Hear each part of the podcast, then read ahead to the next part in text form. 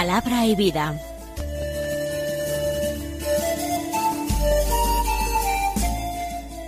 Con el padre Manuel Horta desde Sevilla.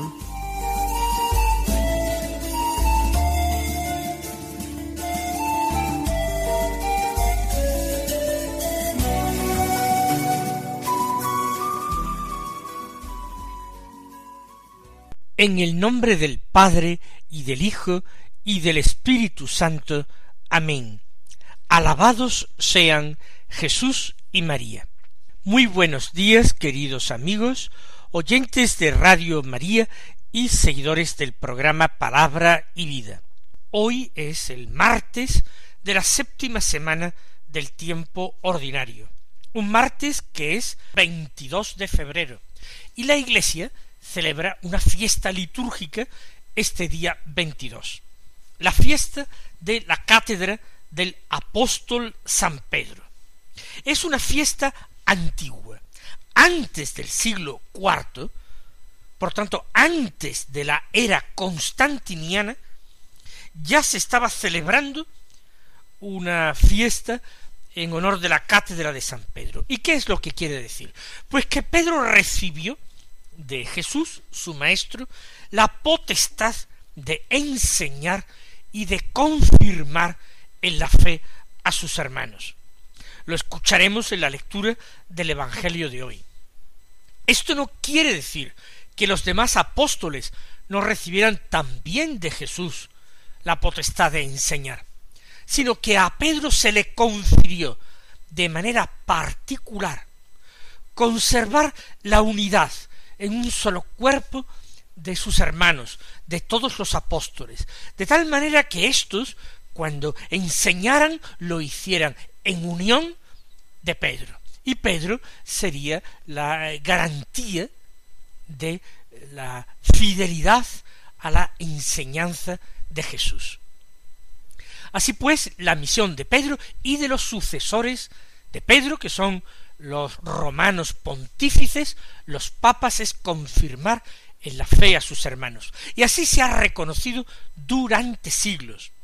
Cuando se planteaba en la Iglesia, en cualquier lugar, en cualquier región, grupo de diócesis, un problema doctrinal acerca de cómo había que creer algo, o cómo se debía actuar en determinada situación para vivirla de acuerdo con el Evangelio y la enseñanza de Jesús, la opinión del Papa era una opinión definitiva que se tenía en cuenta siempre en estos temas de doctrina cristiana o de moral. El Papa sí era consultado desde toda la cristiandad cuando surgía un conflicto que a veces enfrentaba a diferentes obispos entre sí o a los presbíteros de una iglesia particular con su obispo, el Papa actuaba no solamente como juez, también como juez, pero además, como decimos,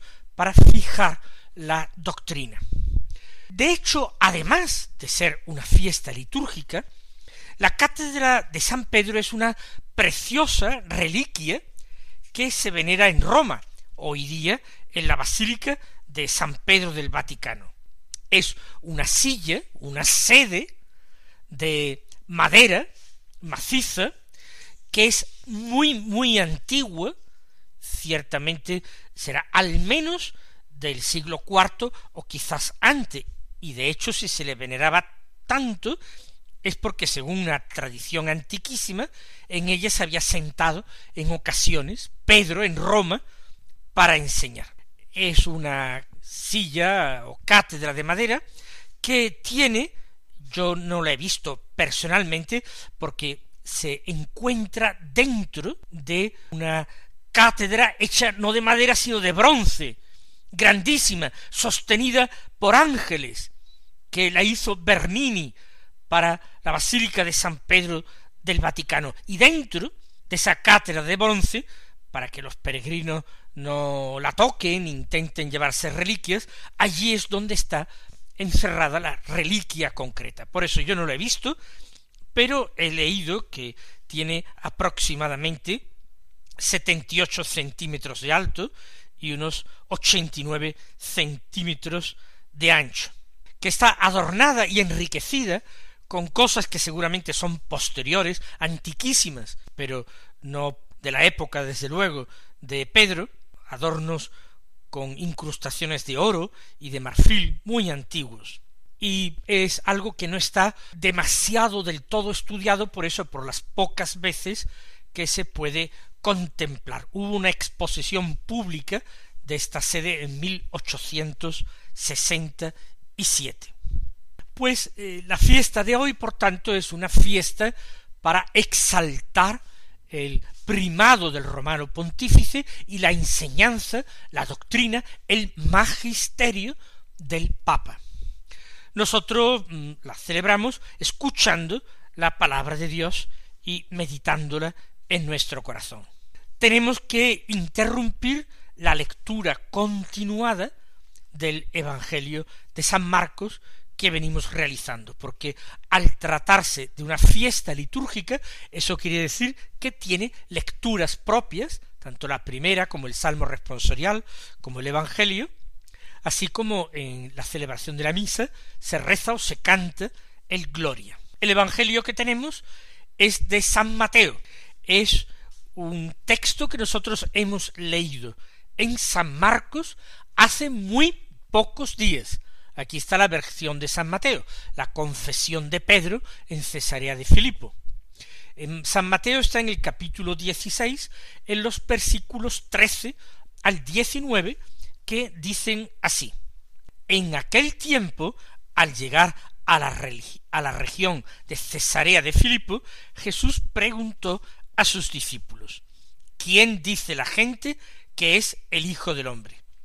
Ellos contestaron, unos que Juan Bautista, otros que Elías, otros que Jeremías o uno de los profetas.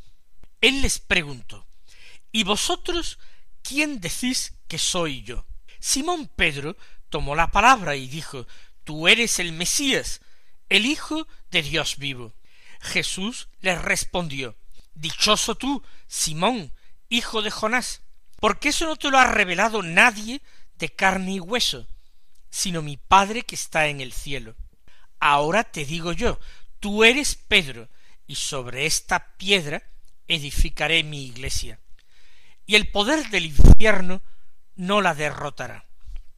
Te daré las llaves del reino de los cielos. Lo que ates en la tierra quedará atado en el cielo, y lo que desates en la tierra quedará desatado en el cielo. Ya sabemos para qué Jesús había ido a aquella región norteña de Palestina que es Cesarea de Filipo. San Marcos habla de las aldeas de Cesarea de Filipo. Aquí Mateo nombra a la región de Cesarea de Filipo. Jesús pretende estar a solas con sus apóstoles. Él desea plantearles esa pregunta decisiva que hemos escuchado. Una pregunta que tiene dos, dos momentos. En la primera parte de la pregunta, Jesús no busca todavía una confesión de fe, no busca un compromiso, solamente sondea a través de sus discípulos las opiniones que tiene la gente. ¿Quién dice la gente que es el Hijo del Hombre?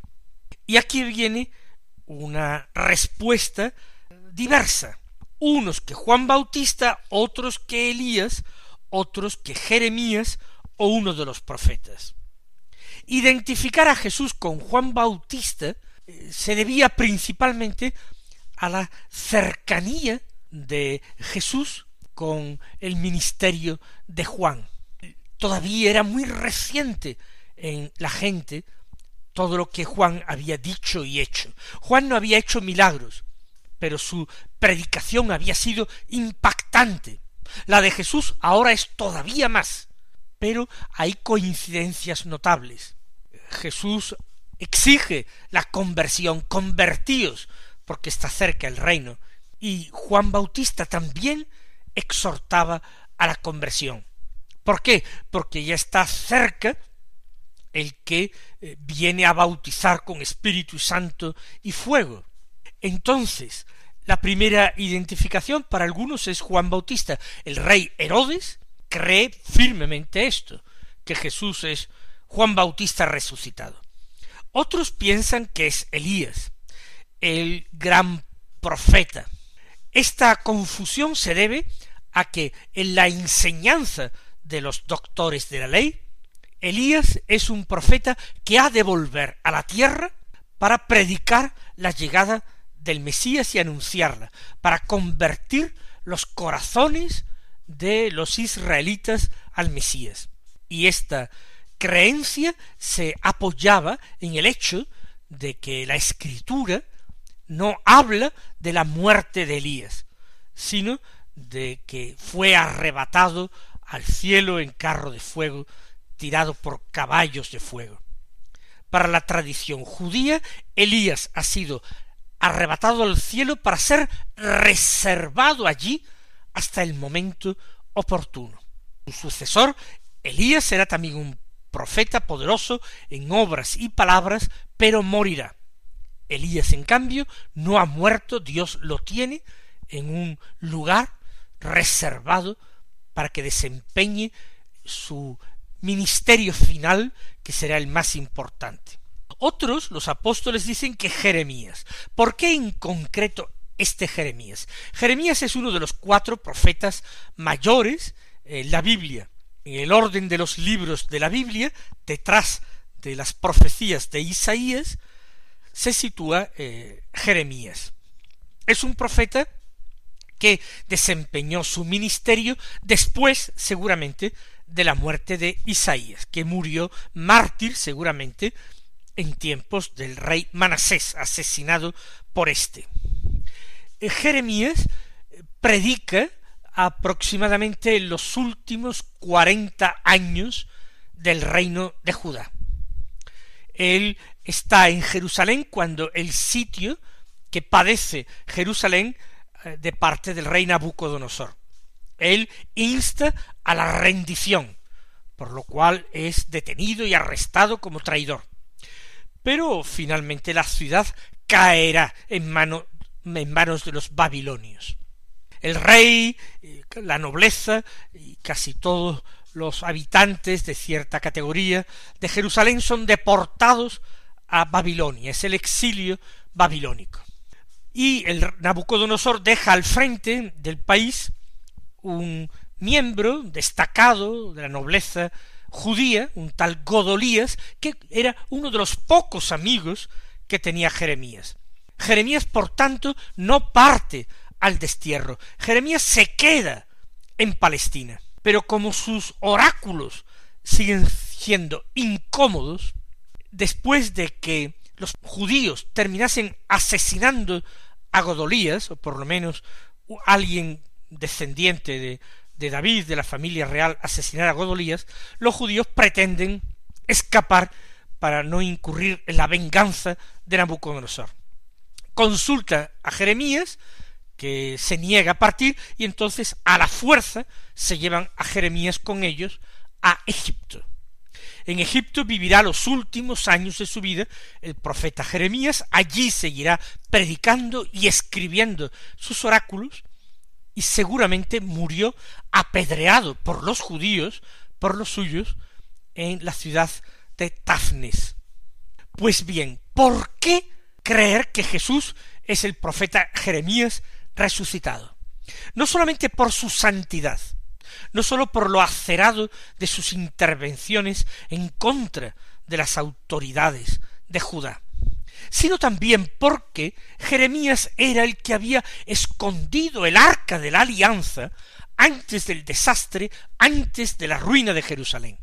Y en la tradición judía, la llegada del Mesías implicaría una restauración del reino de Israel y del culto del reino, y por tanto lo que unificaría de nuevo a todos los judíos descendientes de las distintas tribus, lo que daría nuevo esplendor y pureza al culto, sería que volviera a aparecer el arca de la alianza. No constaba que el arca de la alianza hubiera sido destruida, sino escondida por Jeremías. Luego tendría que venir Jeremías para devolver el arca. Sólo él sabía dónde se encontraba. Por tanto, confesar que Jesús es Jeremías, que ha vuelto a la vida, que ha vuelto a la tierra, implica también decir estamos ya en los tiempos del Mesías. Tanto si Jesús era Juan Bautista, como si era Elías, como si era Jeremías, todo ello implicaba decir estamos viviendo ya en los tiempos del Mesías. Esto creo que es importante tenerlo en cuenta.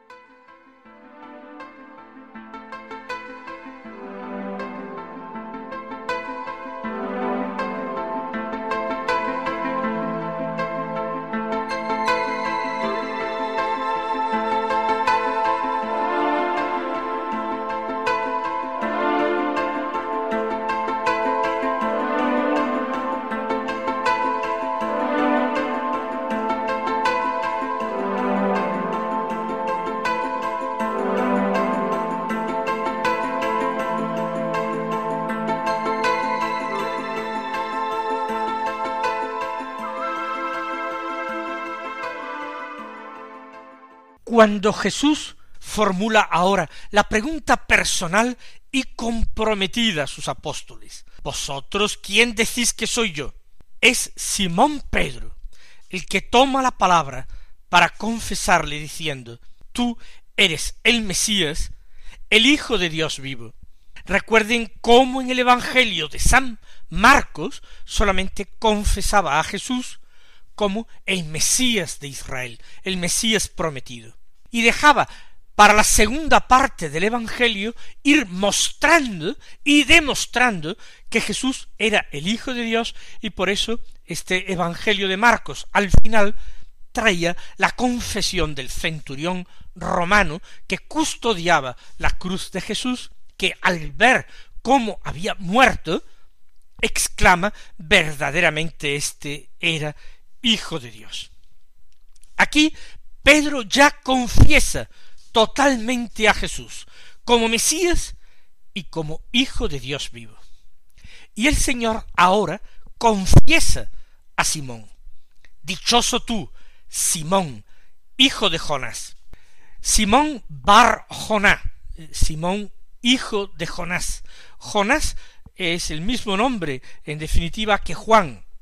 Por tanto, Simón hijo de Jonás, Simón hijo de Juan porque eso no te lo ha revelado nadie de carne y hueso, sino mi Padre que está en el cielo. Los hombres pueden intuir que Jesús es el Mesías porque en él concurren una serie de señales que están en, en las escrituras, en los escritos de los profetas, con los que se podría identificar al Mesías. Pero confesar a Jesús como en este Evangelio de San Mateo, como hijo de Dios, estos conocimientos, este conocimiento sólo podía darlo el mismo Dios. Sólo eh, Dios, el Padre que está en el cielo, es el que puede haber revelado esto a Simón Barjona. Nadie de carne y hueso, ningún hombre, solo Dios. Por eso es Simón dichoso, porque el Padre se ha dignado otorgarle esta revelación. Es un extraordinario don. El Padre está en contacto, habla a Simón Barjona. Dichoso tú. Y ahora te digo, y Jesús emite una profecía. Jesús realiza un anuncio y Jesús al mismo tiempo encomienda una misión a Simón. Ahora te digo yo, con esa autoridad que pone Jesús. Por ejemplo, recuerden cómo en el sermón de la montaña Jesús va interpretando la ley diciendo habéis oído que se dijo a los antiguos tal cosa, pero yo os digo, y empeña su autoridad, yo os digo, en contra o en frente de otras maneras que ha habido en el pasado de entender la ley. Pues ahora lo mismo. Ahora te digo yo, y con toda su autoridad, dice, tú eres Pedro, y sobre esta piedra edificaré mi iglesia. Efectivamente, Pedro significa piedra. Ese es el sobrenombre que Jesús le ha otorgado y es un nombre simbólico. Recuerden aquella eh, parábola en que Jesús decía que una casa edificada sobre roca, sobre piedra, era una casa sólida, que no se vendría abajo, aunque vinieran los vientos, aunque viniera la lluvia, se salieran del cauce los ríos y dieran contra aquella casa, si estaba edificada sobre roca, sería inconmovible, mientras que si se edificaba sobre arena, cuando llegaran todos estos elementos naturales, las aguas, el viento, la tempestad, darían contra la casa y la casa se vendría abajo con estrépito. Pues bien, lo que Jesús construye, su iglesia no está edificada sobre arena, sino sobre roca. Ciertamente la roca es Cristo. Sobre Cristo está edificada la iglesia, sobre su palabra, sobre su promesa, sobre su decisión, su voluntad, que no hace sino transmitir la voluntad del Padre. Pero hace falta un hombre que aquí en la tierra, después de que Jesús resucitado vuelva al cielo para sentarse a la derecha del Padre, él se quede como vicario suyo y tenga esa misma solidez de roca. Por eso tú eres piedra. Sobre esta piedra yo edificaré mi iglesia. Cristo es el fundador de la iglesia, el constructor de la iglesia, y Jesús la ha puesto sobre esta roca que es Pedro, sobre esta piedra que es Pedro. Y el poder del infierno no la derrotará. Estas son las tempestades, los vientos y las aguas salidas de cauce que pueden dar con fuerza contra este edificio. Es el poder del infierno, el poder de esa tormenta espiritual no la derrotará. Es la confianza que tenemos los cristianos por generaciones y generaciones. La iglesia no se acabará. Es imposible que se acabe, que los hombres terminen con ella, y es imposible porque contamos con la promesa de Cristo. El poder del infierno no la derrotará. Y le promete, te daré las llaves del reino de los cielos, lo que ates en la tierra quedará atado en el cielo, lo que desates en la tierra quedará desatado en el cielo. Este es el poder o potestad de llaves. Una potestad que goza el romano pontífice, el sucesor de Pedro. Tiene poder de atar en la tierra, de imponer cargas, preceptos, y esos preceptos que pone o impone son preceptos del mismo Cristo y están apoyados por el mismo Cristo que los hace suyos. Este es el poder de atar. Cuando el romano pontífice define una doctrina que ha de ser creída, es con la autoridad de Cristo que lo hace. Esto queda atado, queda zanjado y lo que desates en la tierra, aplicando los tesoros de la misericordia de Cristo, eso también quedará desatado en el cielo. Mis queridos hermanos, que el Señor os colme de bendiciones y hasta mañana si Dios quiere.